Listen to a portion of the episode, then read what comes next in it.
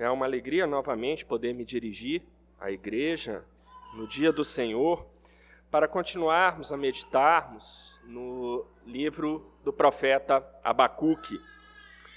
E providencialmente, nas últimas semanas eu tenho investido algum tempo numa disciplina que eu tenho feito de história da Igreja da Reforma.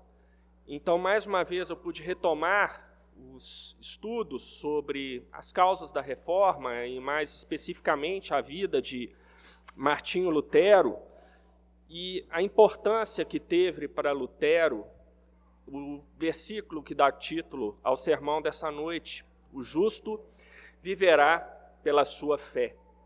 E todo o processo de quebrantamento que aquilo gerou em Lutero, e aí tivemos todas essas consequências históricas que nós conhecemos e da qual nós participamos aqui por meio da Igreja de Cristo. É realmente é providencial, porque esses estudos na, sobre a reforma, estudos históricos, me ajudaram bastante ao longo da preparação desse sermão. E eu peço que a igreja, então, abra lá no livro do profeta Abacuque. Eu faço uma pequena correção, nós vamos ler é, o capítulo 1, a partir do versículo 12. Nós é, leremos algumas passagens antes de entrarmos no capítulo que está na liturgia. Mas antes de começarmos, vamos orar ao nosso Deus e pedir que Ele nos dê o entendimento correto da Sua santa palavra. Incline suas cabeças, feche seus olhos, falemos com o nosso Deus. Senhor Deus, Pai Todo-Poderoso, Pai bendito, Criador do céu e da terra, nós, os teus filhos, estamos aqui reunidos, Senhor, nesse dia santo, para te cultuar e para agora, Senhor, meditarmos na tua palavra.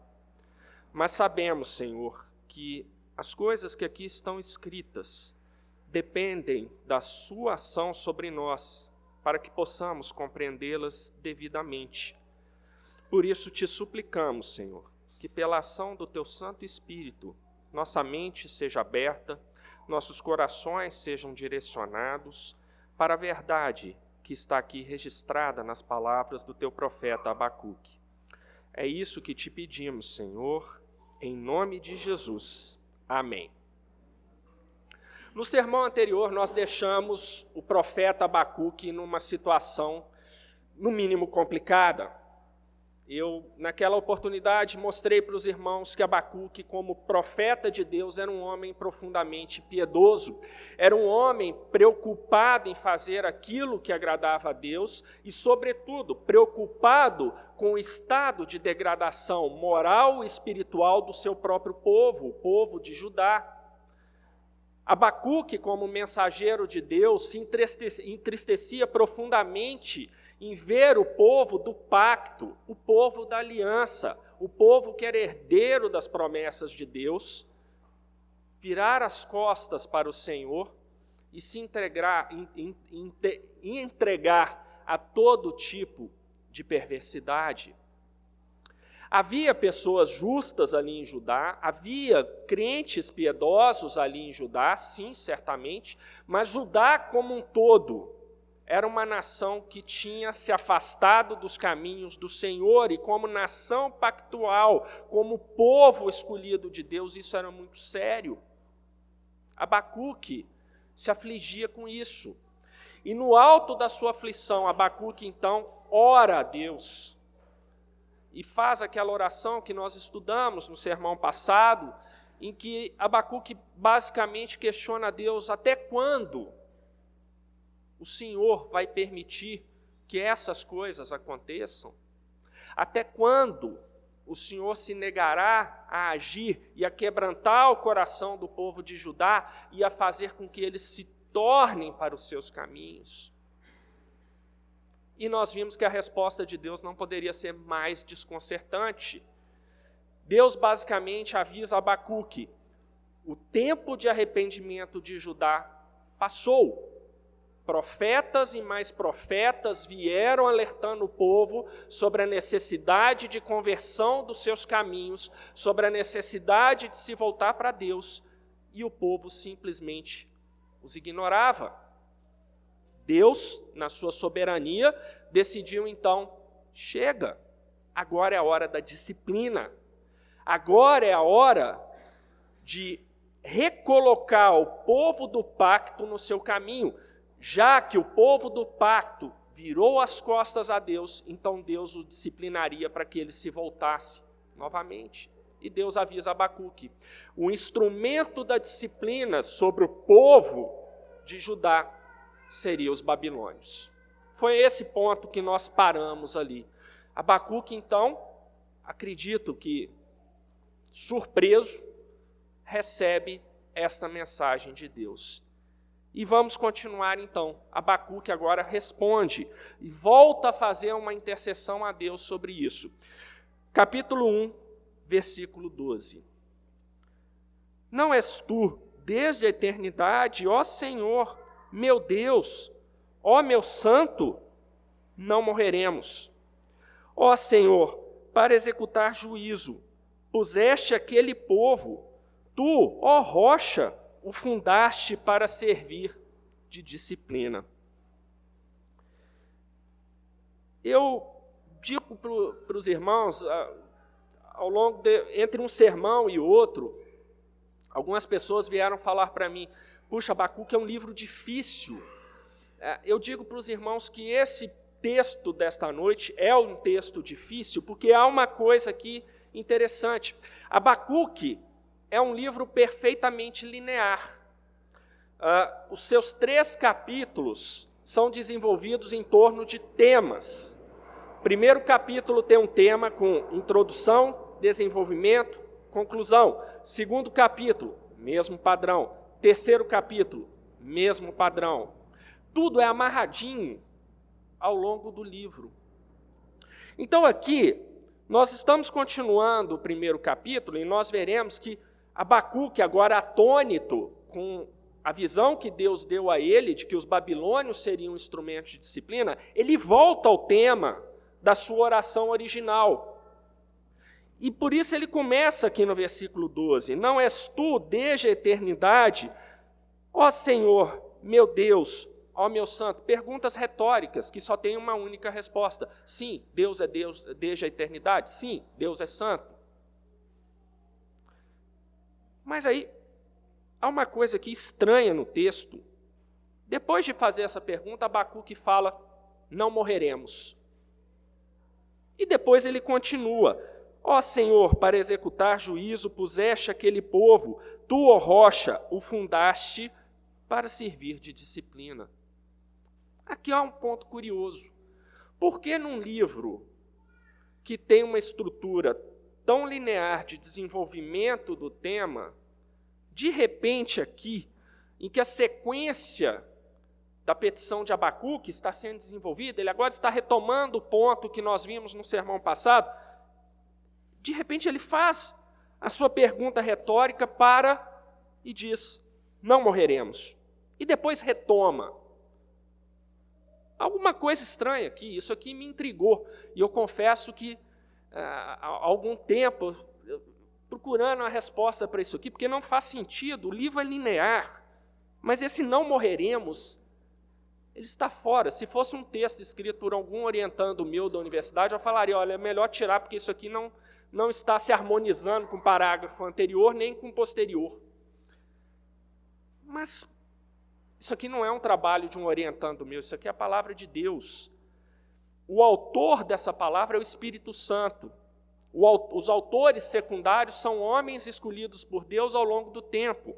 Ora, se o autor principal da Escritura é o Espírito Santo e, portanto, o próprio Deus, então esse não morreremos, ele não, ele não está à toa aqui, não é um erro. E não é um algo, um simples comentário, como se fosse uma nota de rodapé que veio parar aqui no texto. Não. Há alguma coisa estranha aqui com esse não morreremos. É, alguma coisa perturbadora aqui. O que ele está fazendo nesse ponto? Se não é um erro, se não é um, um, um comentário que veio parar num lugar errado, e se o Espírito Santo é o autor da Escritura, como ele é, esse não morreremos quer chamar a nossa atenção para alguma coisa. Esse não morreremos é importante para a compreensão do texto. Esse não morreremos é a chave por meio da qual nós abriremos a porta para entender o que vem mais na frente e que nós estudaremos nesse sermão. Mas vamos deixar o não morreremos em suspenso por enquanto e, ousando a tirá-lo daqui, vamos colar as duas partes aí do versículo 12 e vamos caminhar. Mas nós voltaremos no não morreremos. Não és tu, desde a eternidade, ó Senhor, meu Deus, ó meu santo. Ó Senhor, para executar juízo puseste aquele povo. Tu, ó rocha, o fundaste para servir de disciplina. Vejam que o profeta aceita o decreto de Deus. Sim, é a Babilônia que vai vir como disciplina para o pecado do povo de Judá, para o pecado do povo escolhido de Deus que havia dado as costas para a sua aliança. Sim, eram os babilônios. E Abacuque aceita isso. Mas Abacuque era um homem, apesar de mensageiro de Deus, de piedoso, ele ainda não entendeu, mas por que os babilônios? Por quê? E ele continua então lá no versículo 13: Tu és tão puro de olhos que não podes ver o mal, e a opressão não podes contemplar.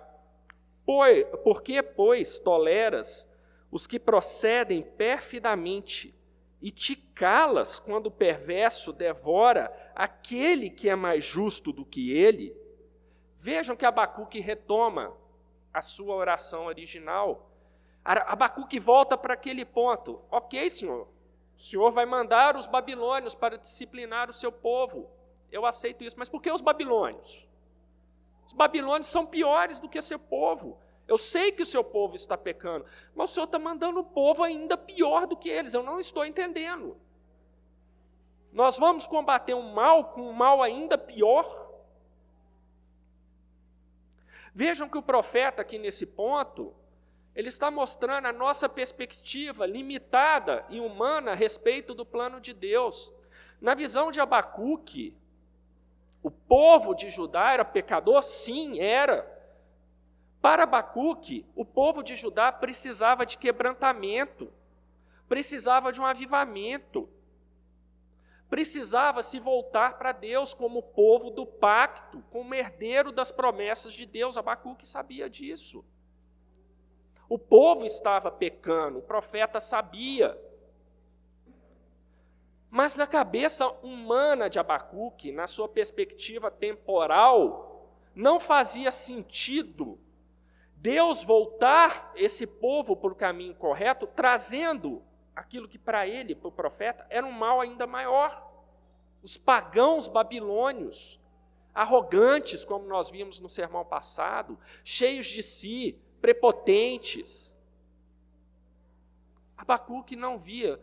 Por que isso? É interessante notar a diferença da perspectiva humana, da nossa perspectiva, da perspectiva de Deus. Para Abacuque, não fazia sentido a vinda dos babilônios, mas para Deus fazia sentido, por uma razão muito simples. Quem era o povo de Judá? Não era uma nação qualquer. O povo de Judá era o povo escolhido de Deus. Era o povo que tinha herdado as promessas de Deus. Era o povo que, por meio do seu relacionamento santo com Deus, deveria servir de exemplo para todas as nações da terra. Era o povo a quem caberia, por meio desse comportamento santo, abençoar todas as nações da terra. Mas o que, que esse povo fez? Esse povo desprezou as alianças com Deus. Esse povo desprezou as promessas de Deus. Esse povo optou por dar vazão a todos os seus desejos, e nós vimos no sermão passado, esses desejos levaram a injustiças, a violências, a mentiras, a contendas. Mas o povo escolheu esse caminho ao invés de trilhar o caminho da santificação como povo pactual. Para Deus isso era terrível. Para Deus isso era uma coisa muito séria. O seu povo havia dado as costas para eles. Portanto, para Deus, fazia sim todo sentido trazer os ímpios babilônios para castigar o seu próprio povo, porque o pecado desse povo era gravíssimo, era um pecado seríssimo, era o pecado do desprezo pela aliança de Deus, pelas promessas de Deus, pelas bênçãos de Deus, únicas para aquele povo. Mas Abacuque era como nós, ele olhava só na horizontal, só medindo um povo com outro na nossa perspectiva temporal. Por isso, para Abacuque, ele não entendia como o povo pecou, eu sei, mas vai trazer um outro pior ainda. Só que aquele povo não era um povo qualquer. E para Deus, o pecado daquele povo era um pecado muito sério. Era um pecado inadmissível. O povo da promessa tinha abandonado Deus e eles mereceriam a, o castigo vindo dos pagãos ímpios, imorais babilônios. E vejam que Abacuque volta a orar a Deus, questionando essa postura de Deus, quando ele fala: Por que, pois, toleras os que procedem perfidamente e que te, ca, e te calas quando o perverso devora aquele que é mais justo do que eles. Novamente o tema, Deus, por que o Senhor permite isso? E Abacuque ainda continua com seus questionamentos, versículo 14. Porque faze os homens como os peixes do mar, como os répteis que não têm quem os governe. A todos levanta o inimigo com um anzol, pesca-os de arrastão e os ajunta na sua rede varredora. Por isso ele se alegra e regozija, por isso oferece sacrifício à sua rede e queima incenso à sua varredora. Porque por elas enriqueceu a sua porção e tem gordura a sua comida. Acaso continuará, por isso, esvaziando a sua rede, matando sem piedade os povos? Veja, Abacuque estende a sua dúvida a Deus, dizendo: Senhor, até quando? Essa figura do anzol, da rede, do arrastão, é porque Abacuque sabia que quando os babilônios chegassem às portas de Judá, seria um morticínio. Como nação poderosa que eles eram, eles iam entrar e destruir tudo que vinham pela frente. E Abacuque se desespera, porque ele via, sim, o povo está pecando, mas ainda há aqueles que são fiéis, e esses que são fiéis sofrerão. E é isso que ele fala com Deus. E em desespero, ele clama a Deus lá no versículo 17: Acaso continuará por isso esvaziando a sua rede e matando sem piedade seus povos, ou seja, os babilônios são aqueles pescadores que lançam a rede, pescam os peixes, matam os peixes e começam todo o processo. Abacuque fala, fala basicamente para Deus: Senhor, vai ser um morticínio, o seu povo vai acabar. Inclusive os crentes que estão aqui, os crentes vão morrer na mão dos babilônios. Vejam como o profeta está angustiado, como o profeta está confuso, como o profeta está amedrontado. Mas em momento algum, Abacuque tem um comportamento de um homem contemporâneo, de falar: bom, se vão ser os babilônios, então é porque Deus não existe, então é porque Deus não se importa com os seus, é porque nós estamos entregues mesmo às forças da criação, como se elas existissem por si mesmas. Ao contrário, Abacuque, então, ele tem uma atitude profundamente piedosa, que está lá no capítulo 2, verso 1. Por-me-ei na minha torre de vigia, colocar-me-ei sobre a fortaleza e vigiarei para ver o que Deus me dirá e que resposta eu terei à minha queixa. Abacuque sente que ele chegou num estado de confusão, de aflição tal, que a única atitude que ele deveria ter como homem de Deus, como homem piedoso, seria esperar a resposta de Deus. Então, ele sobe a sua torre de vigia para esperar por essa resposta. Não há nenhum motivo plausível para nós acreditarmos que essa torre de vigia fosse uma torre física mesmo. É, provavelmente, é, a, a explicação mais provável é que se trata de uma linguagem metafórica. Quando você fica numa torre de vigia, que, que você quer? Você quer observar o cenário em busca daquilo que você supostamente tem que, é, para o qual você tem que estar atento. E quando aquilo ali acontecer, então você dá o alarme. Abacuque foi para a torre de vigia exatamente porque ela lhe permitiria, afastado de todo mundo, afastado é, do burburinho do dia a dia, sozinho ali naquela torre, ele esperaria em Deus. E quando ele visse a resposta, aquilo seria o sinal para ele. Só que o Senhor começou a dar a resposta para Abacuque. E agora nós voltaremos algumas páginas lá para o versículo 12 e vamos enfrentar o não morreremos. Essa frase tão estranha no meio de um texto linear, com princípio, meio e fim. Esse não morreremos já é o início da resposta de Deus para Abacuque. E para nós entendermos isso, nós precisamos saber quem é, são esses nós, afinal de contas, é nós não morreremos, terceira pessoa, do plural, e que morte é essa? Fica muito claro que Abacuque se inclui entre esses que não morrerão. E se analisarmos o contexto do livro, nós entenderemos que Abacuque está falando do povo de Judá. Então, ele se inclui ali. Então, nós de Judá não morreremos. Nós de Judá não morreremos.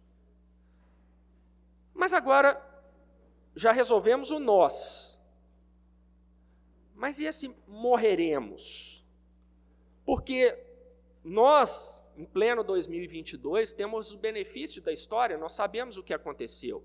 A Babilônia veio, destruiu Judá, inclusive arrasou Jerusalém, matou pessoas ali, provavelmente muitos crentes ali, então as pessoas morreram. E Abacuque vem falando aqui: não morreremos. Uma pessoa descrente em Deus, uma pessoa com coração rebelde contra Deus, certamente pegaria isso e diria: viu como a Bíblia tem contradições? O profeta de Deus fala que o povo não morreria, mas o povo morreu, a história mostra isso. E aí logo ele mostraria uma extensa bibliografia mostrando que o povo morreu na invasão da Babilônia. Mas não é disso que nós estamos falando. Se morreremos, é extremamente interessante. É, não significa que Abacuque, como homem de Deus, achasse que Deus estava dando um salvo-conduto para o povo de Judá. Afinal de contas, os babilônios vinham exatamente para castigar o povo de Judá.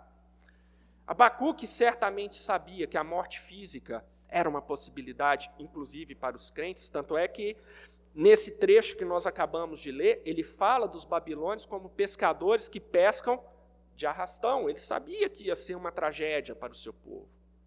Não é disso que o profeta está falando. Temos aqui alguma coisa interessante. Vamos voltar no nós. Nós é Judá. Quem era Judá daquele tempo? Era a representação do povo escolhido por Deus. Era a igreja do Antigo Testamento, não a igreja atual, maior, mais ampla, mais inclusiva. Não, mas era a igreja ali do Antigo Testamento. E uma parte dela, porque o povo de Israel já tinha caído na mão dos assírios mais de 100 anos antes, mas Judá era a representação da igreja do Antigo Testamento ali. Então nós podemos juntar. Então, nós, é a igreja do Antigo Testamento, não morreremos. A igreja não morrerá. Nós estamos vendo no Antigo Testamento alguma coisa apontando para uma ideia de que o povo escolhido por Deus, por mais que sofra, por mais que passe por tragédias, ele não morrerá. E nós podemos ver uma explicação melhor para isso lá no Novo Testamento, em Mateus 16, 18, quando o Senhor Jesus, já se referindo à igreja do Novo Testamento, a igreja mais ampla que incorporou a ideia da igreja do Antigo Testamento, mas agora de um jeito superior, de um jeito maior, de um jeito melhor, o Senhor Jesus fala que as portas do inferno não prevalecerão contra essa igreja. As portas do inferno é uma expressão no Novo Testamento que se refere exatamente à morte. Olha como nós agora podemos ligar as coisas. O não morreremos em Abacuque aponta para uma realidade imediata, histórica ali do profeta, como é normal na literatura profética do Antigo Testamento. Quando Abacuque declara não morreremos, aparentemente sem sentido, é o Espírito Santo mostrando ao profeta que, primeiro, Deus preservaria um remanescente fiel ali em Judá, apesar de todo o castigo da Babilônia sobre aquele povo. Uma parte daquela igreja seria preservada. Segundo lugar, há um apontamento para algo futuro que aqueles que fazem parte dessa igreja, no Antigo Testamento e mais ainda no Novo, ainda que morram, eles viverão. Ainda que sofram, ainda que percam as suas vidas, eles um dia viverão com Cristo para todo sempre. Aqui o não morreremos em Abacuque já é o Antigo Testamento mostrando de maneira ainda um pouco difusa, um pouco confusa, uma promessa de Deus. A igreja dele, enquanto existir aqui na terra, no tempo, ela jamais será destruída pelas forças do mal. E aqueles crentes que, porventura, na nossa trajetória histórica, tombarem, perderem as suas vidas, eles estarão com Deus, com Cristo, estarão vivendo para todo sempre. Esse, para mim, nessa passagem aqui de Abacuque, é o versículo chave para nós entendermos o que vem depois. Essa promessa que o Espírito Santo revela a Abacuque para a igreja, para o, representada ali naquele tempo pelo povo de Judá. E é nesse sentido que vemos no capítulo 2, o versículo 2, o próprio Deus dando uma resposta a Abacuque. O Senhor me respondeu e disse: Escreve a visão, grava-a sobre tábuas, para que a possa ler até quem passa correndo. Porque a visão ainda está para cumprir-se no tempo determinado, mas se apressa para o fim, não falhará. Se tardar, espera-o, porque certamente virá, não tardará. É Deus reforçando, ele vai revelar a Abacuque aquilo que Abacuque não pode ver Abacuque, como criatura que está no tempo, para ele só existe passado, presente e o futuro que ele desconhece, mas Deus não é limitado pelo tempo, e esse Deus agora vai revelar a Abacuque aquilo que vai acontecer ainda no futuro. E Deus fala: pode escrever, escreve em tábuas para que todos possam ler, e essa palavra vai se cumprir. Com certeza ela se cumprirá. E aí Deus no versículo 4, fala para Abacuque. O problema central de Abacuque não era como castigar o povo da igreja com um povo ainda mais ímpio. Abacuque preocupado com a impiedade do ímpio. E Deus fala para ele: Eis o soberbo, sua alma não é reta nele. Deus está falando para Abacuque: Abacuque, o ímpio é isso aí mesmo. O ímpio, a alma não é reta nele, ou seja, O ímpio sempre escolhe aquilo que ofende a Deus. O ímpio sempre escolhe aquilo que é contrário à vontade de Deus. Por isso a sua alma não é reta nele. Esse é o primeiro tipo de pessoa que Deus mostra para Abacuque. E aí Deus vem com um contraste. Mas o justo viverá pela sua fé. O ímpio é aquele que sempre escolhe os seus próprios caminhos, sempre contrários a Deus. Mas o justo é aquele que vive pela sua fé. O contraste dado por Deus para Abacuque. Repare que, em momento algum, Deus está dando explicações detalhadas. Abacuque, eu vou trazer os babilônios por causa disso, mas eles vão até ali, depois vão... Deus não está nem um pouco preocupado em dar esse tipo de explicação, mas Deus vai no que é central para Abacuque. E ele começa estabelecendo esse contraste entre o ímpio e o justo. E o que significa que o justo viverá pela sua fé? Bom, a primeira coisa que nós temos que entender é quem é o justo. Quem é esse justo, esse misterioso justo? Depois temos que entender o que é a fé. De que fé está se falando aqui? E aí nós vamos poder ter uma compreensão maravilhosa do que significa essa passagem.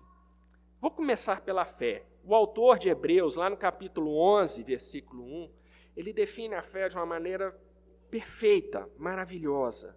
Ora, a fé é a certeza de coisas que se esperam, a convicção de fatos que, se não veem, minha dobrinha ficou bem em cima do verbo no final aqui. A convicção de fatos que se não veem. É esperança em algo que você não está vendo. É esperança daquilo que está prometido, mas que você não sabe se em vida você vai ver cumprir, mas isso é a fé. Isso é a fé. E quem é o justo? Lá em Gênesis 15, 6, Deus se referindo a Abraão, ele já nos mostra quem é o justo. Ele creu no Senhor, e isso lhe foi imputado como justiça. O justo é aquele a quem Deus declara inocente perante dele a quem declara, a quem o próprio Deus declara, sobre ele eu não derramarei a minha ira. E aqui em Gênesis 15, 6, Deus está falando, por causa da fé de Abraão, na promessa que o próprio Deus tinha feito a ele, aquilo foi imputado a ele por Deus como justiça. Deus, foi, Deus fez Abraão um justo pela sua fé. Tendo essas duas pequenas observações em mente, agora nós podemos ir para uma explicação maior do justo viverá pela sua fé.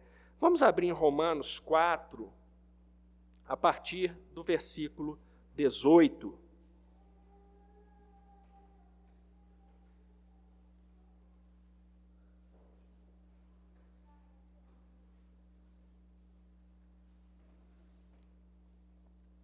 O apóstolo Paulo retoma esse tema da fé em Abraão, de Abraão ter se tornado um justo perante Deus pela sua fé, e explica melhor o sentido que nós vimos lá no Antigo Testamento. Abraão, esperando contra a esperança, creu para vir a ser pai de muitas nações, segundo lhe fora dito, assim será a sua descendência.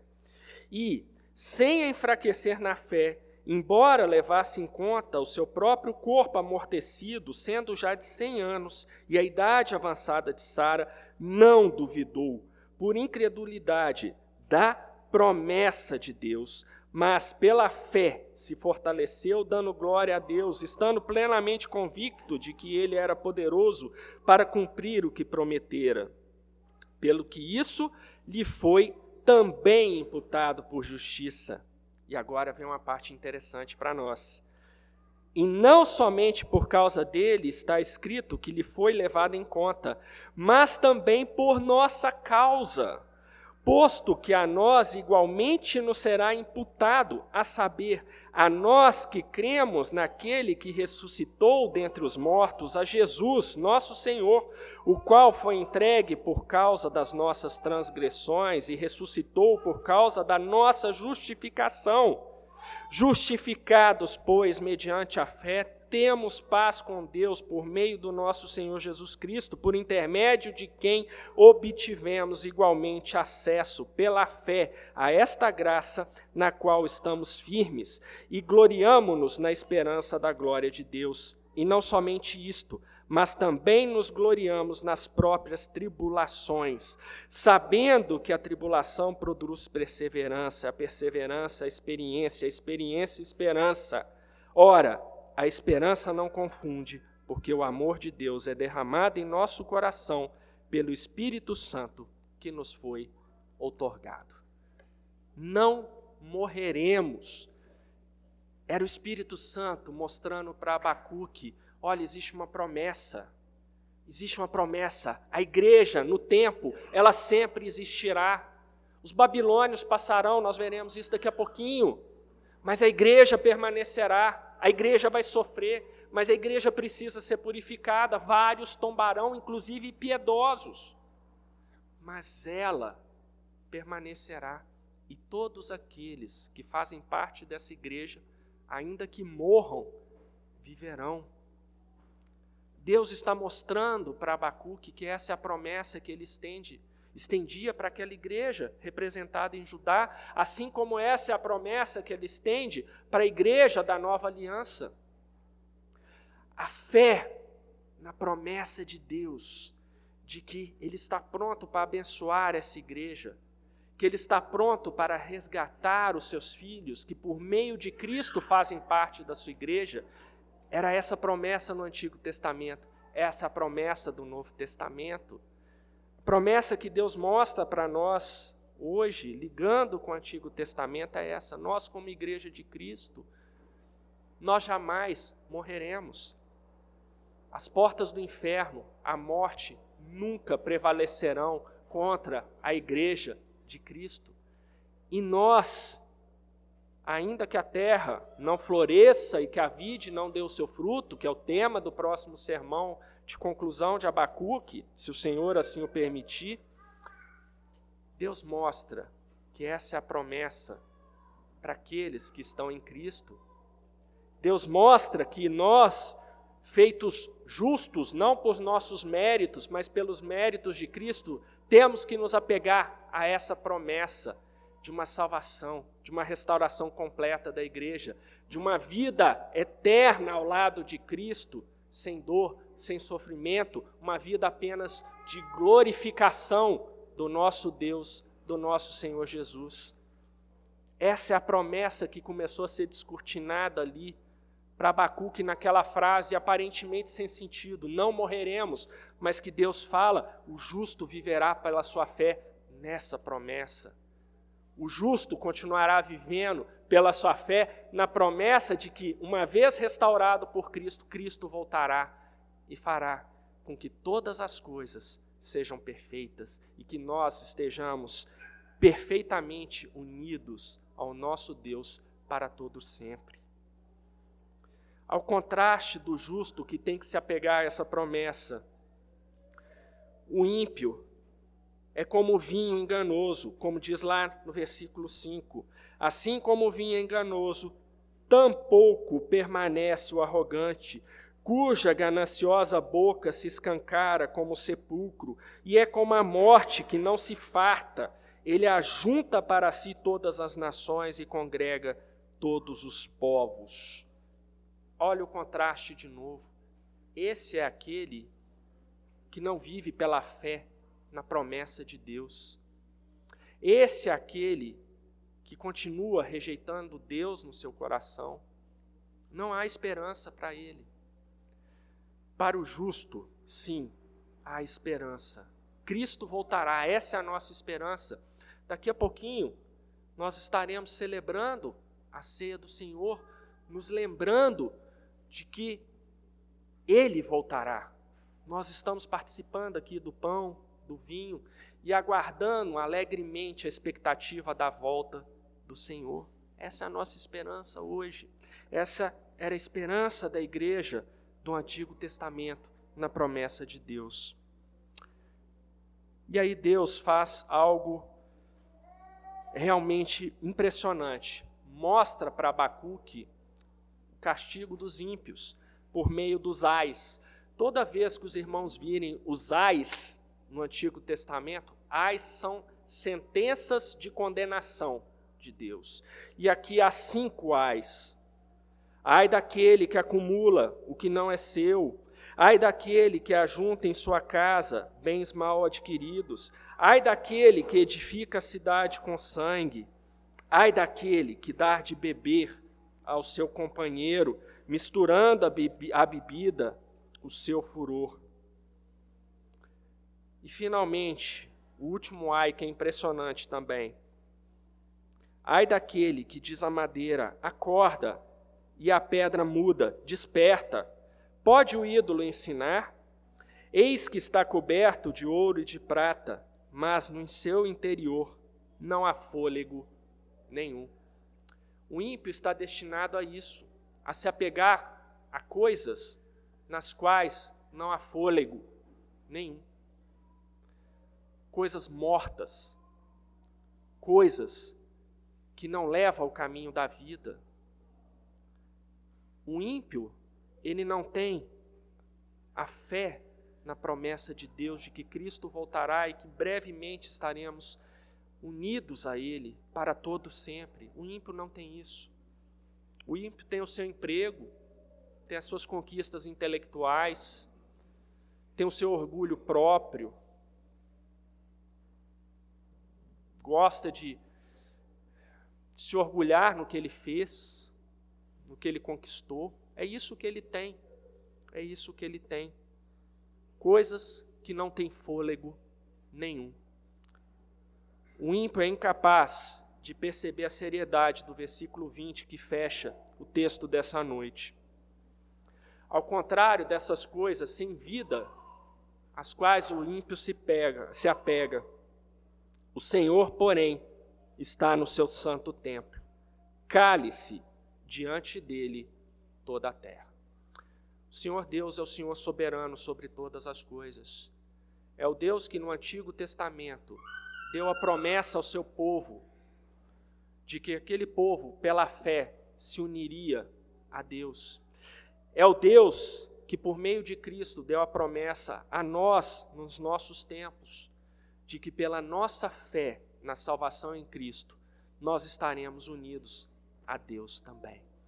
E nós temos que nos apegar a isso, não nos preocuparmos. É um exercício difícil, eu sei, é difícil para mim, é difícil para cada um dos irmãos aqui.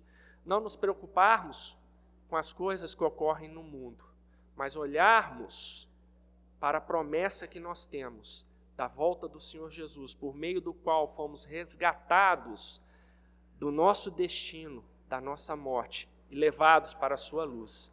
E um dia Cristo voltará e nós estaremos todos lá com Ele, jubilando, glorificando ao nosso Deus eternamente, para todo sempre, sem dor, sem aflição, sem o pensamento embotado pelo pecado.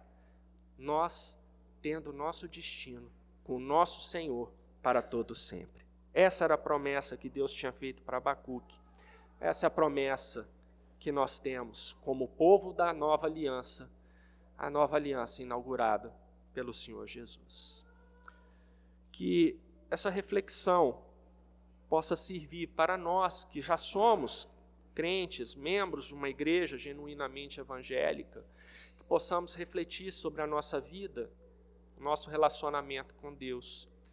E para aqueles que por algum motivo estão afastados de Deus, que assim como o povo de Judá insistem em rejeitar os caminhos de Deus, eu peço que essas rápidas palavras possam tocar o seu coração e te mostrar a necessidade que você tem de se reconciliar com Deus ainda essa noite, de clamar a Ele que Ele direcione o seu coração, que Ele te convença do teu pecado e que você possa se voltar para Ele e por meio de Cristo possa adentrar nessa promessa que nós temos como igreja do Senhor Jesus.